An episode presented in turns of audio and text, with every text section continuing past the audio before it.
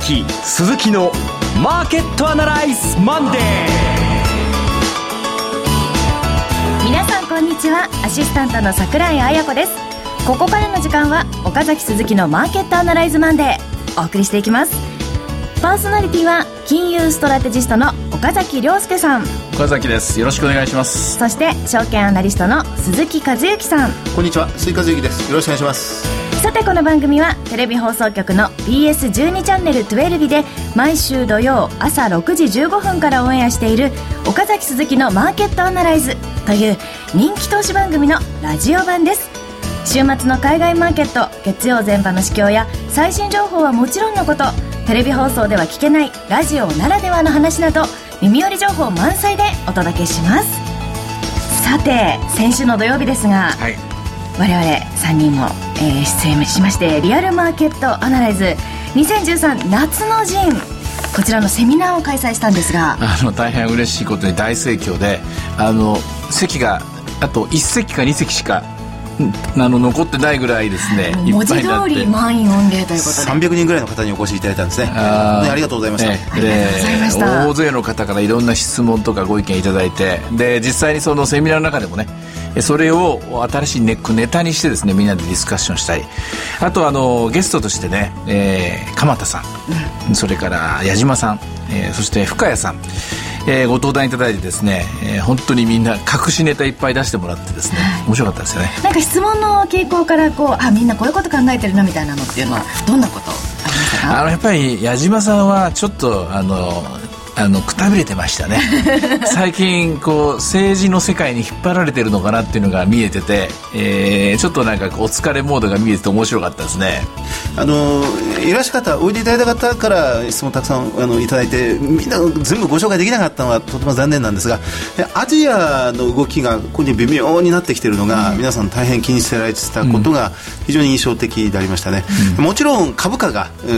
大きく下がってしまった直後でありましたのでその点も関心が高かったことでありますが、うん、まあ、今日もそのあたりをまたじっくり伺っていきたいと思います。そうですね。そこで言葉足りなかったところ、えー、あの補足していきたいですね。はい、はい、それでは番組を進めていきましょう。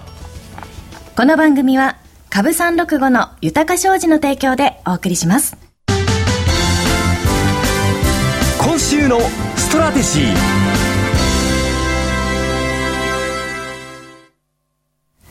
このコーナーでは今週の展望についてお話しいただきますが、岡崎さん、今週の戦略は何でしょうか、はい、すごくシンプルに答えると、えー、やや強気でいいだろうなということです。あの、6月の最終週を迎えまして、えー、まあ今月はまたこれは大変大きな動きが毎週のようにありました。うん、第1週はアメリカの雇用統計。はい、第2週が S q、うん、最低改ざんが相当積み上がっていた。えー、そして第3週が、このアメリカの FOMC、はい、先週ですが、このバーナンキ議長のその後の記者会見で、うん、マーケットがまた大揺れになるという状況で、そして迎えた今週第4週、うん、ということなんですが、あここからはあ強気でいいと。そうですね。はい。えー、何よりもですね、一通り量的緩和の主役が交代するというですね、はい、まあ何でもそうですけど、世代交代とかね、えー、何か A さんから B さんにバトンタッチするっていうのはものすごく何でも難しいと思うんですけども、今回の場合は、えー、ここまで量的緩和の主役が、えー、FRB アメリカだったんですけども、今年から4月4日から今度はに日本に、日銀に変わりますよという、えそれのですね、アナウンスメントがこの4月、5月、6月だったと。一通りこれ、世界中に今認識しし終わったとこですよね。まさにその点が先週土曜日のこのリアルマーケットアナライズの岡崎さんのプレゼンテーションの、はい、核心のところですね。テーマだったわけですね。えー、そうです。まあ、もちろんその日銀に何ができるんだ、あるいは日本に何ができるんだっていうですね、そういう懸念は残りますよ。うん、えー、アメリカにできたことで日本にできないこともあると思います。しかし、それはそれとして課題として、えー、分かってることですからね。えー、それをとりあえずは認識が広がったというために、ことのために5月23日以降大きな挑戦もありましたけれども、うんえ一通りこれも終わった。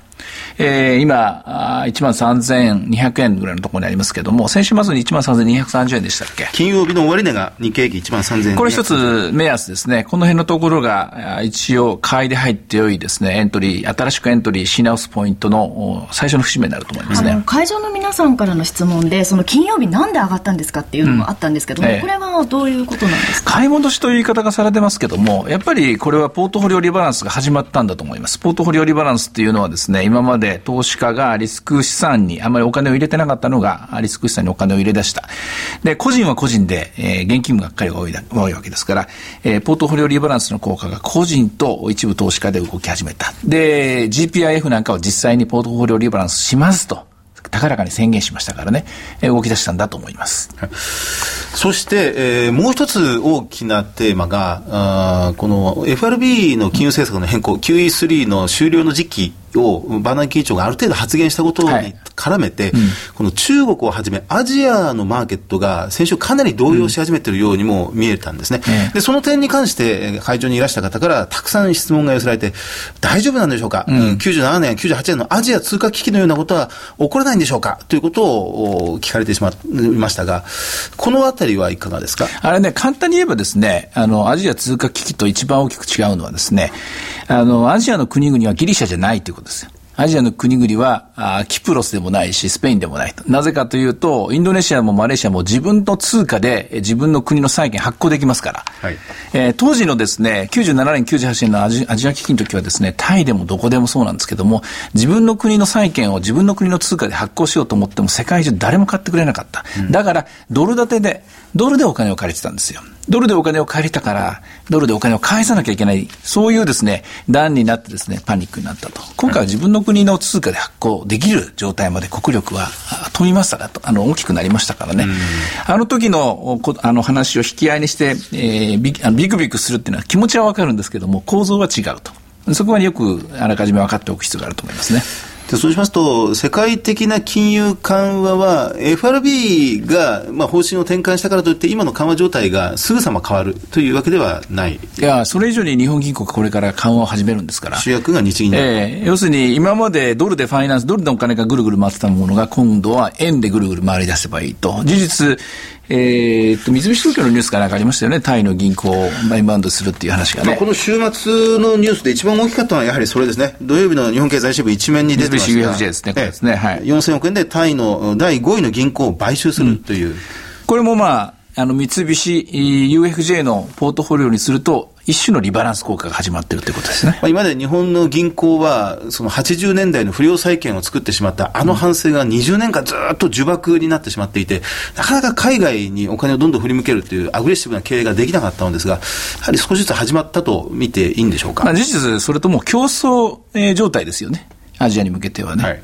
こういう状況の中でアジアの国々が何か資金ショートするとかお金が詰まってしまうってことは考えにくいですね。あの今後の主役になっていくその金融緩和って、ええ、あのまあ、アベノミクスが始まってからのことなんですけども、うん、あの今回のセミナーではそのアベノミクスを採点するっていうお話がありましてね、結構、はい、皆さん、まあ、高得点の中岡崎さん唯一とても低い点数だったんですけども、ええ、3点、はい、3.33 3.33ですね。これは評価してないということではないです、ね、まだまだこんなもんじゃないと。えー、日経平均株価1万6000円ぐらいで終わるもんじゃないと。で、為替103円で終わるもんじゃないと。もっともっとパワーあるぞと。まだ何も始まってない。始まってないんだから、要するに私はそう見て点をつけたわけで、矢島さんなんかは実際の政策を見て9点という高い評価を出したんだけども、その9点が株式市場とか為替市場に織り込まれるには、あと、もう今までの倍以上の時間と、それからパワーがあ出てくるんじゃないかなっていう、そういう期待を込めて3.3という数字をつけさせてもらったんですね。そうしますと、今週のストラテジーという形でまとめますと、改めて、5月23日以降の株価の大きな調整が、そろそろ一段落、えー、もちろん何があるか分かりませんけれども、はい、えー、戦略戦術的にはやはりここはあ少しずつまた買いを増やしていくところだと思います。ただまあ、一気にですね、1万4000円、1万5000円と戻るかというと、そこにはですね、まだまだハードルも高いでしょうし、慎重な姿勢を崩してないですからね、ボラティリティもまだ高止まりしてますからね、時間はかかるだろうし、一気に行く必要はないと思うと。しかし、どちらから入るかというと、やっぱり買いから入る種になってきましたよね。あの、私の方から見てみますと、その、先週まで株価が相当下げたという現実もあるんで、例えば一番最初に先行して下げていたのはリートなんですが、ですね。で、リートの中で利回りが再び5%に乗せてきている銘柄が随分出てきてるんですね。えー、プレミア投資法人、えー、銘柄コード8956が、これ NTT 都市開発がスポンサーのリートですけど、これが先週金曜日で5.46%、うん、それから平和不動産リート、銘柄コード8966が5.12%、うんうん、野村不動産レジデンス、銘柄コード8340が、えー、5.35%という、このあたりが利回り5%に乗せてきてますし、それ以外でも東急リート8957が4.66%、阪急リートが、えー、まあ、銘柄コード8977、これが4.83%ですね。ずいぶん、利回り採算に乗るリートがパラパラ出てきたなというところでありますね。セクターで今日の不動産の動きはどうなんですか？今日は、えー、値上がり第2位です。えー、東証33業種のうちの前場で、えー、値上がりトップが証券、うん、でありますが、うん、第2位が、えー、不動産株でありまして、うん、えー、まあ、日経平均前場マイナスですが、うん、コアバイアスでしたけど、えー、と、値上がり銘柄の数は900銘柄で、マイナスの数を上回ってますね。はい、で、まあ、ファーストリテイリングがプラス寄与度ナンバーワンですが、第2位、第3位あたりに住友不動産が、えプラス寄与度に入ってきてますから、不動産株の動きが少し週明け明るくなってるなというところであります。うん、10年物国債の利回りもね、1ベースぐらい高いぐらいで終わってますね。為替98円乗せてるにもかかわらず落ち着いてると。これあの、債券はね、先週ね、20年物国債の入札があったんですよ。はい、20年間の長期の、超長期の国債なんですけどね、これものすごく売れたんですよ。4倍以上のね、倍率で、おそらく日本の生命保険会社各社がですね、こぞって入札してきたんじゃないかと思うんですけども、はい、あれ、結構大きなターニングポイントだったですね。当たり前ですが、うん、上がりすぎたらやはり売られますし、そうそうそう下がりすぎたらやっぱり買われるなとだと思いますね。はい。以上、今週のストラテジーでした。それではここで、株365の豊商事からセミナー情報をお伝えします。豊商事特別経済セミナー in 埼玉が開催されます。はい、タイトルは、円安株高をどう見る新時代の投資戦略と題しまして、講師陣、先週のマーケットアナライズのゲストでもいらっしゃいました、若林 FX アソシエイツ代表取締役の河合美智子さん、そして我らが岡崎さんということで、はい、今回はどんなお話されるんでしょうか？えっ、ー、と、今度の土曜日ですよね、はい、今週の展開がやっぱり重要だと思うんですけれども、まあ予想通り言ってくれれば、あの、かなり今までのセミナーとはちょっと違って、えー、前のめりの話になるかなっていう気がしますね。まあもちろん、あまり行き過ぎちゃうとね、えー、危険なんですけれども、えー、今回初めて、えっ、ー、と、埼玉の方で、えー、お話をさせてもらいますので、えー、もう一回ちょっと私なりの考え方みたいなところを最初にお話しさせてもらって、まあ、いつものように来週どうするっていう話をですね、したいですね。はい。そして岡崎さんのセミナータイトルは、異次元の金融政策と株式市場ということに。これはもう変わんないですね。おそらく半年1年間、はい、これでいこうかなと思ってますけど。まあ、このテーマを、その時流に乗せて語っていくという感じですね。はい、開催日です。6月29日土曜日12時会場、12時30分開演です。会場は JR 大宮駅近くのマロードイン大宮。お申し込み連絡先は、豊か商事埼玉支店、フリーダイヤル0120-997-524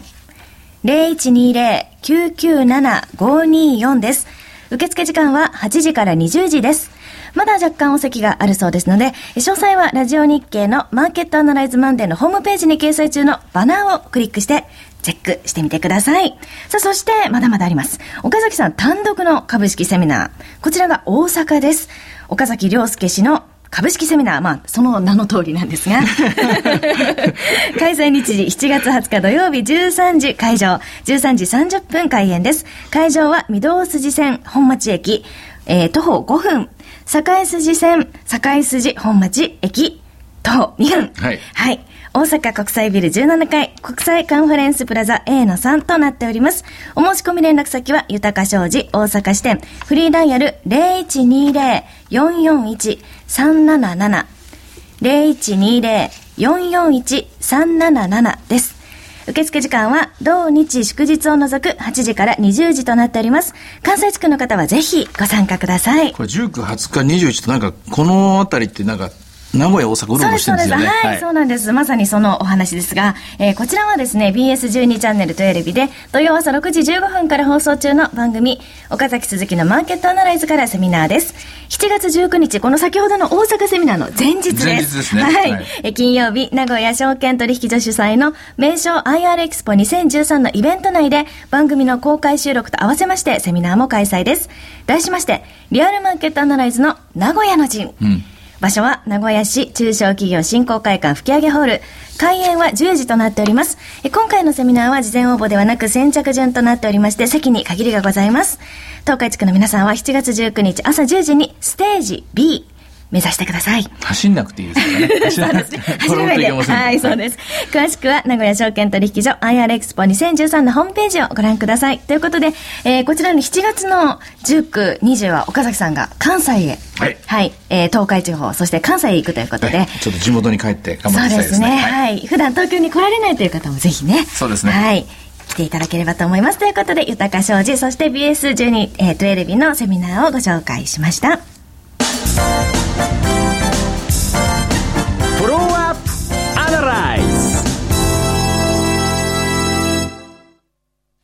このコーナーでは先週放送の BS12 チャンネル12日、岡崎鈴木のマーケットアナライズについてお二人にレビューしてもらいます。あのー、先週の土曜日の番組で放送した分も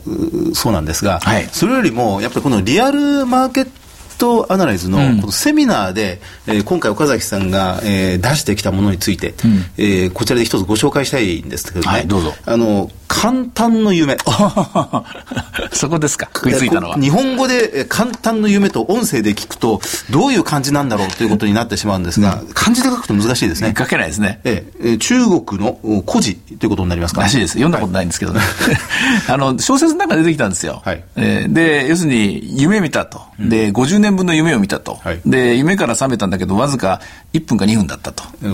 台所で泡が煮えてるぐらいの時間でしかなかった。泡もまだ煮えてなかったという話で。その間に人生の栄枯盛衰の自分の人生をもう見てきたと。何を言ってるかっていうと4月5月6月の相場っていうのは、ここから先の3年ぐらいの23年の相場の一瞬それを凝縮したような動きだったんじゃないかなっていうそういう印象です、えー、今年の4月5月から、まあ、1月ぐらいから関西アベノミクス相場でで、ね。えー、7か月間っていうのがね、日経平均が7割8割上昇した。でその後に一気に16%下がったという、これが要は3年間のぎゅーっと圧縮した小さめの姿という。最初にその夢を見てしまって現現実はまだ何も起きてないのに、はい、みんなが一気に世界中の人たちが織り込んでしまったのが今回の調整だったと。えー、どんな夢を見たんでしょうか？おそらくあの量的緩和の主役が交代してアメリカから日本に、えー、その力の源泉が移ってで日本のマネーがえー、リバランスされていって、外へ出ていく、うん、あるいは株に出ていく、リスクマネーに出ていくと。で、それがぐるぐるぐるっと動いて、日本経済がデフレから脱却していく、景気が良くなっていくっていう夢を、11月から5月まで一気に描いてしまったんですね。あれの、要は相似形というんですか、うん、えー、まあ、数学でいうところ、はい、要はこの4月、5月、6月に起こったような相場の、あれをもっと拡大したものが、この先何年間かで起こる。まあ、もっと言うと、11月から5月まで上昇した分、はい、5月から6月にかけて下落した分、この組み合わせの形が、うーんと引き伸ばされて3年サイズで起きてくると。これから。いう感じですね。もうその最初の、え、半年。いくと。もちろん、そうそうですよ。それは成功していくっていうことが前提ですけどね。うん、まあ、成功していくっていうのは、ポートフォリオのリバランスが起きていくっていうことで、ただ、ポートフォリオのリバランスっていうのがいまいちピンとこない。うん、で、ここで、えー、詳しく教えたのが、あの、説明したのが、直接的なリバランス。の主役が、まあ、銀行。はい、で、間接的に、その、そうやってお金が動いていくのを見て、みんなが、じゃあ、私もやろう。じゃあ、僕もやろう。と動いていくのが他の機関投資家、うん、GPIF、あるいは、えー、個人投資家、あるいは事業会社もそうかもしれないですよ。みんながそれに習っていくという、そういうスタイルですね。あの、セミナーの中で深谷さんが、まあ、岡崎さんが映し出したグラフを深谷さんがパッと見て、この GPIF、うん、日本の年金がこの1%ポートフォリオを変更したときに、このたった1%なんですけど、その金額たるや、もう、大元が10 1500兆円。ん ?113 兆円。え、え、一千、え、あ、違う、これ、日本の個人金融資産、そうそう個人の話ですねうん日本の個人金融資産1500兆円のうちの1%がポッと動くだけで、15兆円のお金が、預金から株式へ、あるいはまた別のものにシフトすると。そうですそういうことを、うんまあ、グラフで見せて、深谷さんがその点を指摘された。そうです。それがポートフォリオリバランス効果ですよね。まあ1%で15兆円、えまあ、外国人が日本株をうんマックス買って10兆円といそうことですからほんのわずかな変更でそれぐらいのインパクトが起こると。ただこれはあくまで間接効果であって、日本銀行の量的緩和は個人には回ってきませんからね、直接は。はいただ、個人が、その、まお金が回ってるんだっていうことを察知して、そして期待して動くことで、この効果初めて出ますからね。極めて木の部分、景気の木の部分に近いような、それが狙いですよね。あのまあ、この土日、大きなニュース、あんまりなかった、あもちろん、うん東京都議選の結果というものもありましたが、えーとこのえー設備投資に関するニュースがあこれ具体的な目立ちましたね。はい。えーまあ、企業の設備投資を、こう法人減税をすぐにはできないので、えーまず先には法人、えー設備投資減税という形で、で5年分かけて減税するものを1年でぎゅっと圧縮して、で新しいお金をどんどんう動き出させるという方向に持っていってるんでしょうか。でもそういう意味ではどうなんですか？このニュース受けて、やっぱり今週の MVS、鈴木さんの、はい。あちらもファナックとかこういう銘柄になってくるんですかね。えー上がれば。上がれば。しっかり上がってくれば、まあ、今日全場機械株、小松とかダイキンとか、まあ、結構下がってるんですよね。あ、ダメですか？まだ円安でも。ちょっとアジアの、うんまあ、ウエットが高いあ、ところを。アジアニュースですね。ちょっと嫌気するというところが出てるのかなというふうにも感じたんですが、ちょっとまだ助走段階ですね。はいあともう一つ、あの、河合さんがね、為替の話、えーください、教えてくださいましたけども、ポイントはやっぱり100円タッチできるかどうかですよね。98円、99円。これは土曜日の朝の番組の中で、河合美智子さんはいはいのお話ですね。そうです、そうです。いろんなものがありますけども、テーマ的にはですね、いろんなものの戻り高値をテストする一週間になる可能性は高いと思いますね。はい、ということで、それでは、えーこの今週のお話を踏まえてですね、今週どういうふうに投資家の方が、まあ、していけばいいかというアドバイスをお願いしたいんですが。えー土曜日のセミナーで私は最終的には今回のうん上昇相場、えー、1万9000円と言ってしまったんですうん。ですからやはり今1万3000円ですから、だったら少しずつ買い始めたらどうかなという、ちょっとアバウトすぎますか？でも結構土曜日の時は一番慎重でしたよね。そうなんですよ。一番慎重に考えてましたよね思い切って。言ったつもりが、なんか一番低かったというだ。し、まだ1万2500円下値固めが、あの、し終わったことがまだ分かんないよ。1万1000円台もあるかもしれない。口走ってしまいました。もちろんあるかもしれませんけども、とりあえず、えー今週のイメージで言うと、1万3000円はあれ難しいかもしれないぞぐらいの気持ちで踏み込んでいった方がいいような気がします。1万3000割れないですかね。の可能性の方が高いんじゃないかと私は思いますけどね。ただ、あの、一気に上がっちゃうとですね、そこは確実に利食わなきゃいけない。で、まだまだ、あの、それまでの、あの、ち調整の急落の余韻残ってますから、急に上がっちゃダメですよ。はいだけど、入り口入り方としては買いから入るところかなと思いますね。はい。以上、フォローアップアナライズでした。